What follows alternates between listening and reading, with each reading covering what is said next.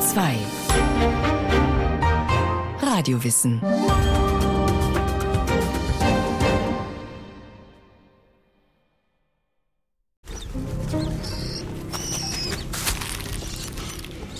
Benutzt sie das Bein wieder? Sieht, ja, sieht so aus, ja, sieht besser ja, aus, ja. deutlich besser, ja. Die war also schwerst verletzt, die war eine Woche unter Kortisonbehandlung. Das ist eine Königin, die war auch trächtig zu der Zeit. Die hat eine Schwangerschaft von ungefähr 30 Tagen gehabt. Die hat sie abortiert. Das können die relativ gut, ohne Vergiftungserscheinungen. Also wir hatten zum Beispiel ein Biss in der Region, und wir können sie erstmal narkotisieren. Und da ist das ganze Schulterblatt weggefault. Aber der Nacktmull war dadurch nicht besonders beeinflusst. Also der ist gelaufen ohne Schulterblatt. Das ist unvorstellbar. Also die Tiere sind beeindruckend. Jetzt wird es in Narkose gelegt. Sie, die Patientin, liegt ausgestreckt auf dem Rücken auf dem Operationstisch. Auf den ersten Blick könnte man meinen, Arzt und OP-Assistenten, immerhin vier an der Zahl, hätten es mit dem Rasieren für die OP etwas zu gut gemeint. Denn die Patientin ist komplett nackt. Einmal Schnitt und diese Königin war vor knapp zwei Wochen in eine Palastrevolution involviert. Sie hat zwei Konkurrenten getötet und äh, ein Tier mussten wir euthanasieren und eins haben wir in eine andere Kolonie gesetzt. Es waren also fünf Tiere involviert. Sie hat zwar überlebt und vielleicht auch gewonnen, aber sie hat doch erhebliche Probleme davon gezogen. Und damals sie bewegt das Bein nicht, ja, vor allem, genau. das ist die Hauptfrage. Genau. Geht fast auf drei Beinen und wir ja. dachten, es liegt am Hämatom, aber wir sind uns nicht ganz sicher, ob genau. der Knochen involviert ist. Genau, das werden wir gleich sehen. Gibt es gleich einen schönen 3D-Scan. Da liegt sie nun, die beinahe vom Thron gestoßene Nacktmullkönigin.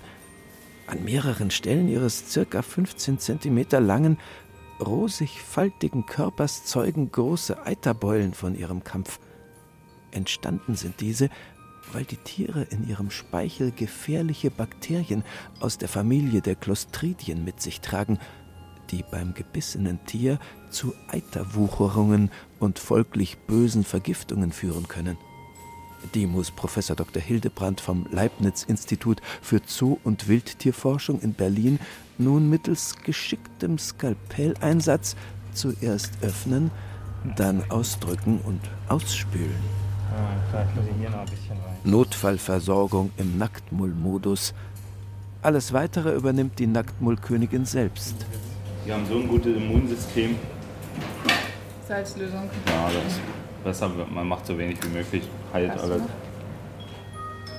Doch nicht nur ihr außerordentlich gutes Immunsystem wird es der nackten Regentin erleichtern, bald wieder auf die königlichen Füßchen zu kommen. Nacktmulle haben zudem ein äußerst geringes Schmerzempfinden. Das wird die Patientin auch brauchen, wenn sie vorerst dreibeinig wieder in den Ring muss. Man vermutet, dass bei diesen Tieren Schmerzsignale nur im äußersten Notfall weitergeleitet werden. Diese Eigenschaft lässt sie interne Kämpfe mit Artgenossen bzw.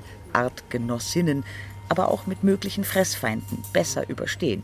Wir hatten also Königinnen, denen fehlte nach diesen Kämpfen das halbe Gesicht. Die hatten dann so einen schönen Namen wie Scarface oder so. Nach geglückter OP und nachfolgender Untersuchung im hochmodernen 3D-Computertomographen bei der glücklicherweise keine gravierenden Knochenbrüche oder größere innere Verletzungen diagnostiziert wurden, kann die malträtierte Königin wieder zu ihrem undankbaren Volk zurückkehren. Und das haust, wie einige andere Nacktmullvölker auch, im wohlig temperierten Keller des Berliner Instituts für Wildtierforschung. Surreal muten die aus durchsichtigen Plastikrohren zusammengebauten, weit verzweigten Behausungen der Nacktmulle an. Rohre, die auf unterschiedlichen Ebenen in größere, runde Plexiglasbecken münden, in denen sich Ansammlungen von Nacktmullen in verschiedenen Größen und Aktivitätszuständen befinden. Von der Kinderstube zum Schlafraum bis hin zum Lagerraum und zur Toilette eine straffe Organisation, die man schon beim Beobachten der so seltsamen Tiere erahnt. Professor Dr. Thomas Hildebrand ist der Herr der Berliner Nacktmulle. Er untersucht die Mulle seit Jahren. Die Story mit dem Nacktmull hat bei mir 1995 angefangen, als ich in Washington DC eine Art Internship hatte. Und da habe ich zum ersten Mal Nacktmole mit Ultraschall untersucht und war fasziniert von dieser Tierart. Das war der Beginn der Verhaltensstudien, die am Nacktmol durchgeführt wurde. 1980 wurde entdeckt, dass der Nacktmol die einzige eusoziale Tierart ist. Das bedeutet, der Nacktmol lebt in Gemeinschaften wie Ameisen oder Bienen. Es gibt eine Königin und es gibt eine Pascha und alle anderen sind nicht fruchtbar und äh, müssen dieser Königin helfen beim Kinderkriegen und beim Regieren. Das hört sich äh, sehr fantastisch an. Man hat das am Anfang auch nicht wirklich wahrhaben wollen, weil im Säugetierbereich gab es solche Lebensformen nicht. Die Tiere in ihren natürlichen Lebensräumen zu erforschen, ist äußerst schwierig. Erstens leben sie tief und weit verzweigt unter der Erde, und zweitens führen in ihrer angestammten Heimat nicht nur einzelne Nacktmullköniginnen Krieg, sondern oft auch die dort lebenden Menschen. Nacktmulle kommen vor in Regionen, wo man eigentlich nicht so gerne hinreist. Also Äthiopien ist noch ein sehr ruhiges Land, aber sie kommen auch in Somalia vor, sie kommen im Südsudan vor und im Norden von Kenia, da wo auch die Unruhen mit den muslimischen ähm, Stämmen sind. Also das ist eine Region, die im Augenblick nicht so im Fokus der Wissenschaft steht, weil es doch häufig zu Entführungen kommt oder also manchmal werden auch Leute einfach erschossen, wenn sie im Feld sind. So kommen die meisten Erkenntnisse über den Nacktmull aus künstlich angelegten Kolonien im durchsichtigen Nacktmullröhrenstaat, wie man sie im Berliner Institut sehen kann. Von solchen Völkern weiß die Forschung heute viel über das soziale Leben innerhalb der Nacktmullkolonie, das nicht ganz so sozial abläuft, wie man sich das als harmoniebedürftiger Laie vielleicht wünschen würde. Die soziale Organisation in dem Nacktmurstaat ist äh, extrem spezialisiert. Also es gibt Soldaten, es gibt Bruthelfer und es gibt Rohrreiniger und eine Baukolonne.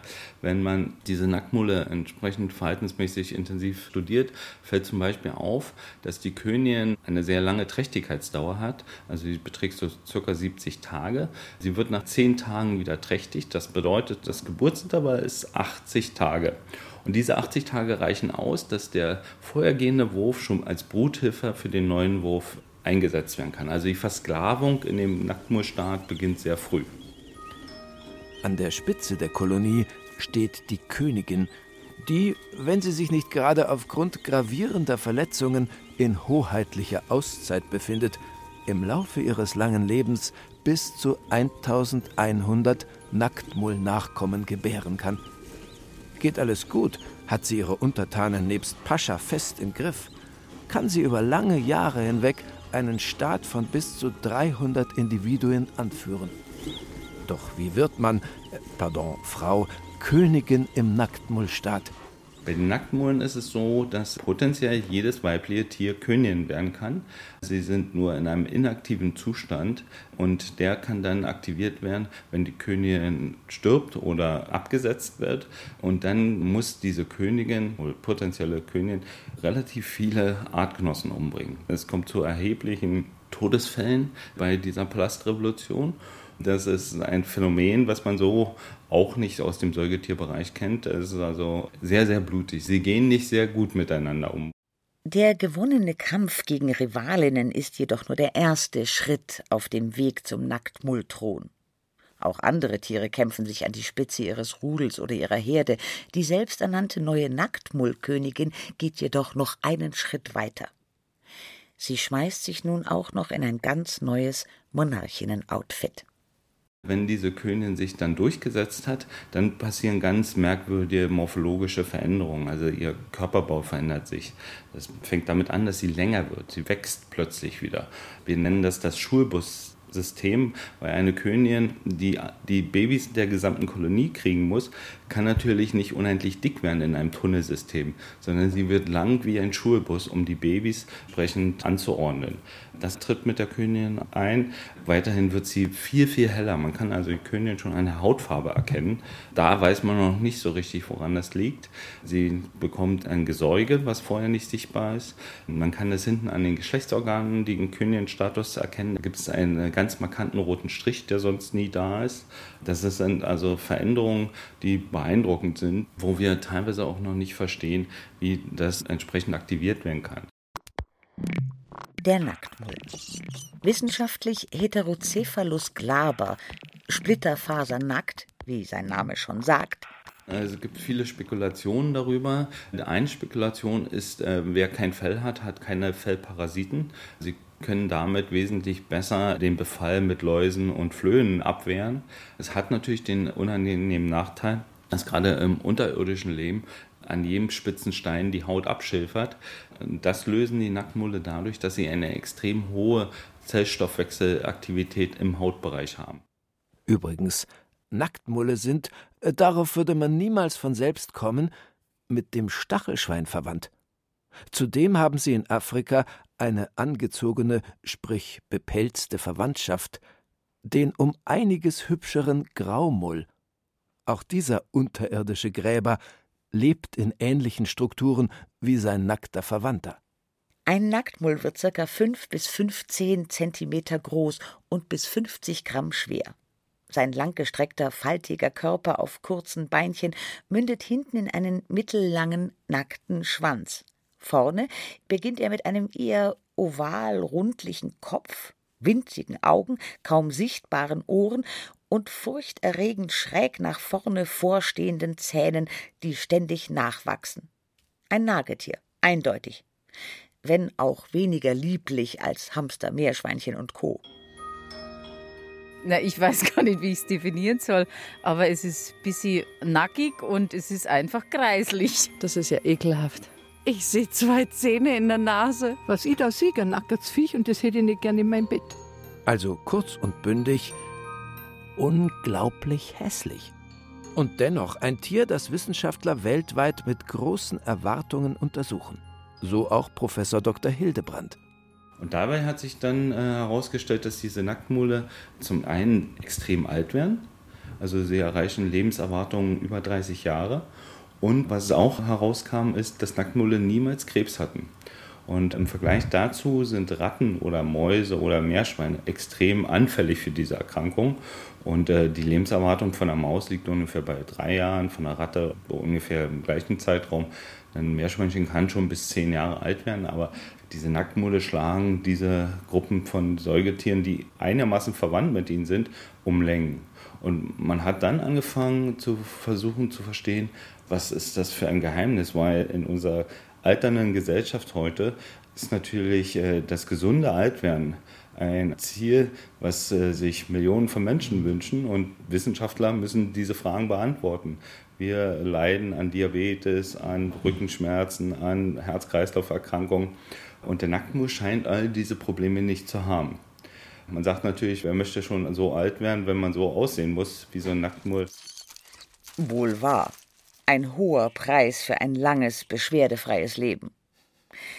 Doch das auffallend unschöne Tier trägt nicht nur biologisch-medizinische Geheimnisse unter seiner faltigen Haut. Gerade auch seine für Säugetiere so außergewöhnliche Lebensweise fasziniert die Wissenschaft. Die Mulle leben ein Leben, das man sonst nur von Insektenstaaten kennt. Eine Königin, die mit ihrem sogenannten Pascha, also dem dominanten Männchen an ihrer Seite, einen Staat von Arbeiterinnen und Arbeitern anführt. Dabei dachte man anfangs, dass die Nacktmullstaaten friedlich von der Königin geführt werden. Erst die intensiven, genaueren Beobachtungen der Tiere zeigten die oft grausamen Revolten gegen die Regentin, die von Konkurrentinnen oder Teilen ihres Volkes blutig vom Thron gebissen wird wenn sie schwächelt oder ihr Volk unzufrieden mit ihr geworden ist. Und die dann auf dem OP-Tisch des Wissenschaftlers landet. Im besten Fall, denn in ihrer Heimat Afrika geht das in der Regel weniger glimpflich aus. Die Tiere kommen ausschließlich auf dem afrikanischen Kontinent vor. Sie brauchen, wen wundert's bei der Bekleidung, gleichmäßig warmes bzw. gemäßigtes Klima. Und das finden Sie vor allem in Ostafrika, Äthiopien, Somalia und Kenia. Als Nager leben sie von Gräsern, Samen, Pflanzenknollen. Ihren Durst stillen sie durch die mit ihrer Nahrung aufgenommene Flüssigkeit. Was so idyllisch klingt, ein Leben im sonnig warmen Afrika, hat auch seine Schattenseiten. Erstens verlässt man als Nacktmull das sichere Höhlensystem nur im Notfall der vielen Feinde wegen. Zweitens holt man sich als so nackter Mull tagsüber einen deftigen Sonnenbrand. Und drittens kann es in diesen Gefilden gerade nachts sehr frostig werden. Doch auch hierzu haben sich die raffinierten Tiere etwas einfallen lassen. Also Nacktmulle haben auch eine weitere Besonderheit, das ist die Regulation der Körpertemperatur, die ihnen fehlt. Das bedeutet, dass sie ein wechselwarmes Säugetier sind. Daraus ergibt sich die Konsequenz, dass sie ihren Lebensraum immer so wählen, dass die optimale Körpertemperatur, die sie sich wünschen, von 32 Grad durch die Umgebung geliefert wird. Wenn das aber nicht der Fall ist, dann haben sie einen äh, sehr cleveren Trick wenn die Kolonie zusammenliegt und äh, merkt, dass sie jetzt kalt wird, dann wird einer der schwächeren Individuen unsanft aus der Nesthülle gejagt. Der rennt drei Runden und kommt als Wärmkissen zurück. Und dann wärmt sich damit die Kolonie wieder auf. So hat jeder Mull im Staat seine Aufgabe. Vom rasenden Wärmekissen bis hin zum todesmutigen Verteidiger im lebensbedrohlichen Notfall. Denn die Nager haben in ihrer Heimat natürlich auch Feinde. Schlangen gehen gerne in die Baue und äh, da tritt ein sehr beeindruckendes Phänomen auf. Es gibt also wirklich Soldaten, das sind sehr, sehr kräftige Tiere, die teilweise vom Gewicht die Königin überragen können, wenn sie nicht gerade trächtig ist. Und diese Tiere äh, stellen sich dem Eindringling in sehr selbstbewusster Weise entgegen und die anderen buddeln den Gang hinter ihm zu. Das heißt also, er ist auf jeden Fall Todeskandidat. Röhre zu, Schlange tot. Und dass sich der kleine Mull damit auch selbst die Luftzufuhr abbuddelt, kein Problem. Nacktmulle können im Notfall bis zu 18 Minuten ohne Sauerstoff auskommen. Auch das ist einmalig unter den Säugetieren. Sie verringern dazu ihren Herzschlag und stellen schnell mal eben ihren Stoffwechsel um. Eine Fähigkeit, die ihnen auch sonst in ihren stickigen und oft engen Bauen unter der Erde zugutekommt. Doch nicht nur Schlangen und anderes Getier stellen den Nacktmullen in Afrika nach. Auch die Menschen, die über ihnen wohnen, sind alles andere als Nacktmullfreunde. Und das hat einen verständlichen, wenn auch überraschenden Grund. Es gibt eine extreme Angst vor diesen Tieren.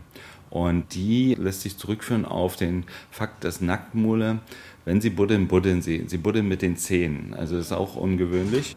Das ist äh, also eine Art, die man sonst so nicht erwarten würde. Man denkt, man buddelt mit den Füßen oder die Nackenmole beißen in die Erde und transportieren diese Erde äh, mit den Füßen nach außen.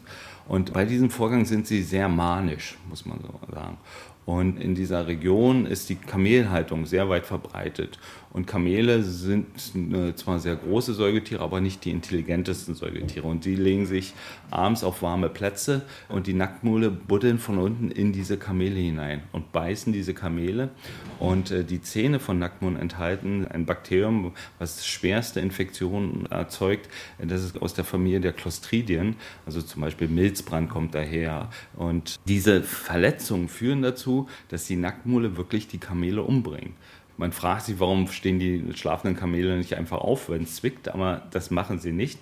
Und die Nacktmole hören auch nicht auf zu buddeln. Sie buddeln in diesen äh, Kamelkörper zumindest eine gewisse Tiefe hinein.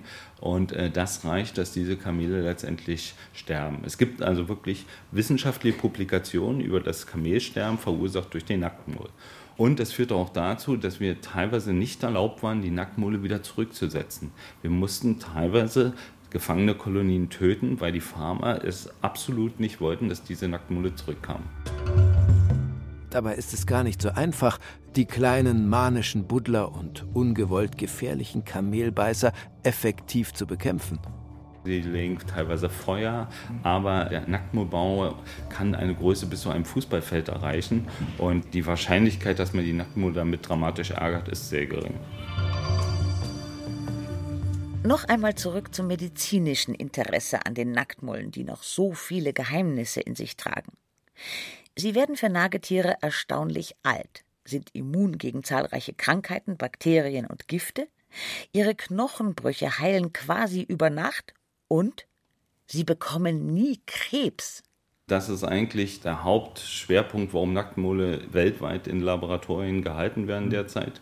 Bisher konnte man das noch nicht so richtig entschlüsseln. Wir haben ein sehr umfangreiches Forschungsprojekt vor circa vier Jahren gestartet und haben uns die Transkriptommuster, das heißt also die genetische Aktivität der einzelnen Organe bei Königen, bei Pascha, bei männlichen und weiblichen Arbeitern angeschaut und auch Soldaten und sind jetzt noch dabei, diese Werte auszuanalysieren. Äh, das sind Millionen von Datensätzen und es scheint, dass äh, also wir ganz ungewöhnliche Stoffwechselprozesse, die genetisch determiniert sind, äh, bei den Nacktmullen finden. Aber die ultimative Antwort, die dann vielleicht auch für eine praktische Anwendung bei Menschen einsetzbar wäre, die haben wir noch nicht. Und noch eine biologisch-medizinische Besonderheit der Tiere steht im Fokus wissenschaftlicher Forschung – Verletzt sich ein Nacktmull am Skelett, bricht sich zum Beispiel die Königin bei einer Palastrevolte auch noch so kompliziert das Bein, so wächst das Knochengewebe innerhalb kürzester Zeit wieder wie vor der Verletzung nach.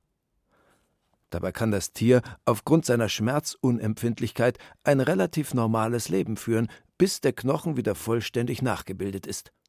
Wo wir Menschen gerade in höherem Alter mit allerlei Operationen und Hilfsmitteln unsere Beweglichkeit wieder mühsam herzustellen versuchen, reicht bei Nacktmulls Zähne zusammenbeißen und durch. Für zum Beispiel die Unfallchirurgie wäre das Aktivieren des Knochenwachstums nach der Pubertät, was bei Menschen also überhaupt nicht möglich ist, eine hochspannende Sache, weil man dann auch Unfallopfern viel besser helfen könnte, wenn ein Stück Knochen fehlt.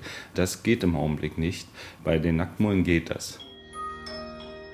Der Nacktmull. Sicherlich kein Tier nach jedermanns Geschmack. Eines jener Tiere, bei denen es, wie bei uns Menschen schließlich auch, wohl mehr auf die inneren Werte ankommt. Doch die haben's in sich. Der Nacktmull zeigt eigentlich in fantastischer Art und Weise, welche Sonderformen in der Evolution entstanden sind und dass wir eigentlich als Menschen viel mehr Hochachtung vor den Kreaturen haben sollten. Der Nacktmull hat vielleicht in sich das Geheimnis gegen Krebs oder die Behandlung von ja, Unfallopfern für den Knochenwachstum. Und äh, eigentlich ist der Nacktmull als hässlichstes Säugetier immer wieder abgetan. Das bedeutet, wir als Menschen sollten doch viel mehr Hochachtung und viel mehr Interesse an der Biodiversität haben und insbesondere an ihrer Erhaltung. Sie hörten Der Nacktmull, wenn es auf die inneren Werte ankommt, von Bernhard Kastner. Es sprachen Christiane Rosbach und Burkhard Dabinus. Ton und Technik Monika Xenger. Regie Eva Demmelhuber. Eine Sendung von Radio Wissen.